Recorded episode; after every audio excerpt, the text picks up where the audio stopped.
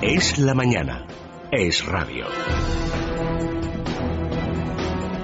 Seguimos en Es la Mañana de Federico contándoles todas las noticias de esta jornada, jueves 6 de junio, y donde ya se lo anunciábamos ayer, regresan las precipitaciones y las lluvias y bajan incluso las temperaturas. Eh, ya de hecho se lo contábamos ayer. Les contamos en primer lugar en este repaso a la actualidad esa noticia que conocíamos ayer de de nuevo el ingreso en prisión por segunda ocasión en apenas 20 días del ex presidente de Caja Madrid, de Miguel Blesa. En esta ocasión el juez ni siquiera le ha impuesto una fianza con la que podría salir de prisión. La Fiscalía se ha opuesto a esta decisión del magistrado e incluso plantea querellarse con él porque hay que recordar que el juez ya fue apartado de la principal causa de investigación que ha derivado en esta decisión de encarcelar a Miguel Blesa y es ese crédito que Caja Madrid concedió a Díaz eh, Ferrán, pero si mantiene la instrucción sobre ese banco que se adquirió de Miami por un sobreprecio, es al menos lo que considera el magistrado. Un sobreprecio se habla de 100 eh, millones de euros, o es lo que costó 100 millones de euros, 50 por encima de lo que se considera, según el juez, eh, por encima del mercado.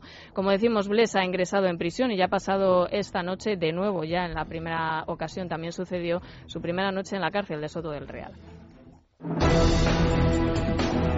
Miguel Blas ha pasado la noche en la cárcel del Soto del Real después de que el juez Elpidio José Silva decretara su ingreso en prisión sin fianza por segunda vez en 20 días y en contra del criterio del fiscal. El magistrado fue apartado de la investigación, pero mantiene la instrucción por la compra del City National Bank de Florida. En su auto, el juez considera que la versión de Blesa es altamente no creíble y señala que teme por la investigación si siguiera libre. Miguel Bernard, el secretario general de Manos Limpias, reconocía en Es Radio que el banquero estaba hundido. El abogado de Blesa, Carlos Aguilar, dice que su ingreso en prisión está injustificado. Cuando terminó la declaración, al poco tiempo llegó la Guardia Civil y fue un espectáculo que no es nada agradable, le puso los eh, grilletes, lo baja a los calabozos de, de Plaza Castilla hasta esperar ahí eh, su traslado a Soto del Real. Es verdaderamente pues muy desagradable, hundido, eh, pues claro, lógicamente él iba eh, pues pensando eh, que iba a ser una declaración complementaria. No le encuentro ninguna justificación ni yo ni parece tampoco que el fiscal que se ha opuesto a la adopción de ningún tipo de medida,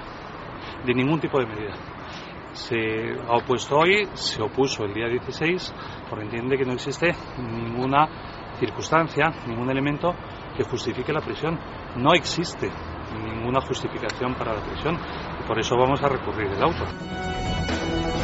Tenemos una jornada más novedades sobre el caso de los ERE después de que se haya levantado el secreto sobre la instrucción de la juez Mercedes Alaya. Cada día, sin duda, sorprenden más los datos que vamos conociendo, la impunidad con la que efectuaban ese, sin duda, atraco a los eh, andaluces y también a los españoles que ha derivado en que se han llevado más de mil millones de euros, es al menos las estimaciones que hay en estos momentos del dinero que estaba destinado en un principio a fomentar en el, empleo en esta comunidad. La juez Mercedes Alaya ha escarcelado al exdirector de empleo de la Junta, Francisco Javier Guerrero. Según el auto, Comisiones Obreras de UGT pidieron a UNITER, una de las mediadoras de la trama, cobrar algo por los viajes, manifestaciones, asambleas y demás gastos relacionados con el ERE de faja pirítica de Huelva. Las federaciones de ambos sindicatos en Andalucía acordaron con la entidad tres pagos de 60.000 euros para cada sindicato. En total, los sindicatos cobraron al menos 7.600.000 euros de la trama. Ayer el ex consejero de presidencia de la Junta, Gaspar Zarrías, negaba cualquier relación con los ERE. El popular Rafael Hernando decía en Es Noticia, en Es Radio, que en este asunto hay más de tres y cuatro golfos. No hace falta que lo diga la Guardia Civil, se lo digo yo también. Absolutamente nada que ver con estos señores que parece ser, presuntamente, han cometido una serie de importantes delitos sobre los que yo espero que la justicia actúe con toda contundencia y sobre todo que caiga sobre ellos todo el peso de la ley. Que a partir de ahí intentan, eh, con la tinta del calamar, manchar a más gente, es su problema. En mi caso, no solamente es absolutamente falso, sino que tengo la conciencia absolutamente tranquila. No son solo tres o cuatro golfos, eh, que son muchos más, y frente a lo que algunos decían, que no había nada en este asunto, pues hay de todo, ¿no? El juez José Castro ha solicitado a la infanta Cristina y a Iñaki Urdangarín todas las actas de Aizón, la sociedad que comparten al 50% y que, según la Audiencia Provincial de Baleares, permitió al matrimonio beneficiarse de los ingresos del Instituto NOS. El yerno del rey ha presentado ante el juez un escrito de impugnación en el que pide que se impida conocer el contenido de los emails entregados por Diego Torres al considerar que lesionan su derecho a la intimidad. El abogado del que fuera testaferro del duque, Mario Sorribas, apoyaba la petición de Urdangarín. Los emails de Diego Torres, decía, parecen un serial que tiene a medio país enganchado. Una pintora ha admitido ante el juez Castro haber realizado una factura falsa de 560.000 euros para Barcenas por la que cobró mil dólares. Según esta declaración, la venta de cuadros con la que el ex tesorero y su mujer intentan justificar ingresos fue una farsa. La pintora asegura que no es marchante, sino restauradora de iglesias y que no es la primera vez que realizaba facturas falsas para el matrimonio. En otra ocasión, la pintora cobró 500 dólares por una operación similar. Por otro lado, la exatleta Niurka Montalvo, colaboradora de Camps, ha sido imputada en el caso Gürtel por dar contratos a la trama. Como ven, sin duda hay muchísimas noticias sobre la corrupción de nuestro país eh, y son prácticamente los mismos casos sobre los que vamos conociendo cada vez más novedades que se van extendiendo, tienen infinidad de ramificaciones y conectan incluso algunos entre sí.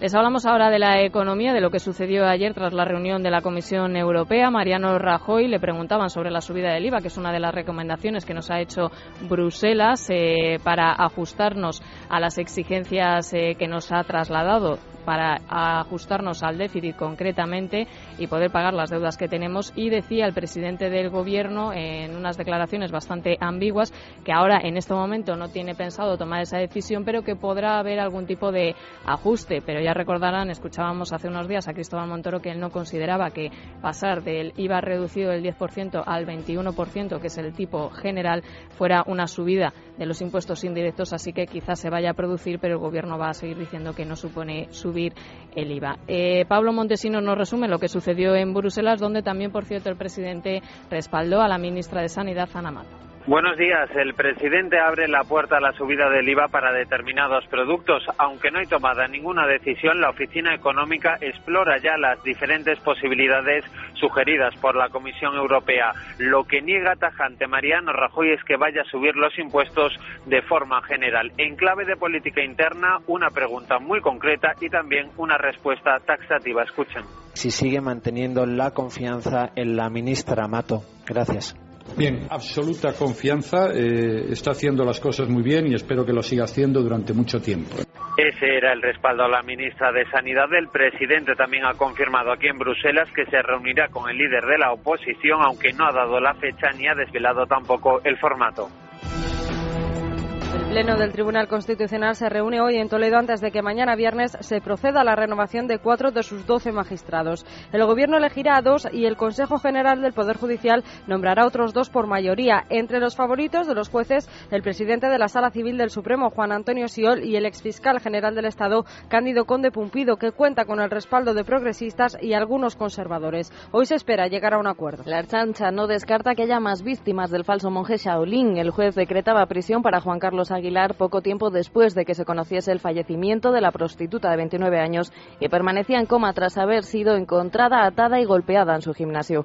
Según la investigación, los restos óseos encontrados corresponden a otra prostituta, una colombiana de 40 años y madre de dos niños. El gobierno quiere multar a los padres cuyos hijos hayan recibido varias veces atención médica por intoxicación etílica. El objetivo, dicen, es llamar la atención sobre la falta de diligencia de los padres. En opinión de la delegación del gobierno para el Plan Nacional sobre Drogas, favorecer por inacción el consumo excesivo y reiterado de alcohol es una forma de maltrato. Las sanciones, de aprobarse, vendrían recogidas en la futura ley de prevención de consumo de bebidas alcohólicas en jóvenes. Estados Unidos ha condenado la toma de Al-Qusay por parte del régimen sirio. Después de dos semanas, el gobierno de Bachar al-Assad recuperó ayer el control de esta ciudad que limita con el Líbano y se comunica con Damasco. La toma de este enclave estratégico ha sido considerada una de las victorias más significativas contra los insurgentes desde el inicio del conflicto por su ubicación y comunicaciones. Las protestas en Turquía se han intensificado en el Magreb durante el viaje de tres días emprendido por el primer ministro Erdogan. La policía turca volvió a cargar ayer contra manifestantes en Ankara en otra jornada de huelga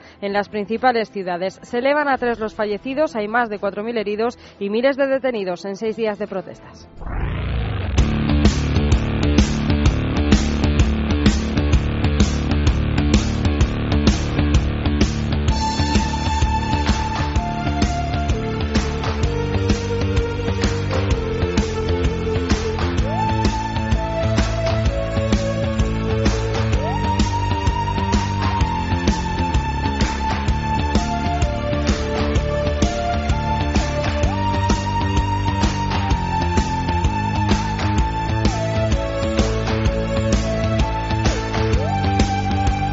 Va a estar mañana en Barcelona sobre el escenario del Estadio Olímpico para presentar su nuevo trabajo de Second Law. Matthew Bellamy, Chris Wolstenholme y Dominic Howard se hicieron conocidos en el panorama musical con su primer álbum Soviet Origin of Symmetry. Les lanzó al estrellato y su tercer álbum Absolution les ratificó como uno de los grupos del momento. Tres discos más y ahora este último hacen inconfundible e inseparable a este trío de rock inglés caracterizado por un sonido pop envuelto en guitarras duras y de fondo la particular voz del cantante Bellamy.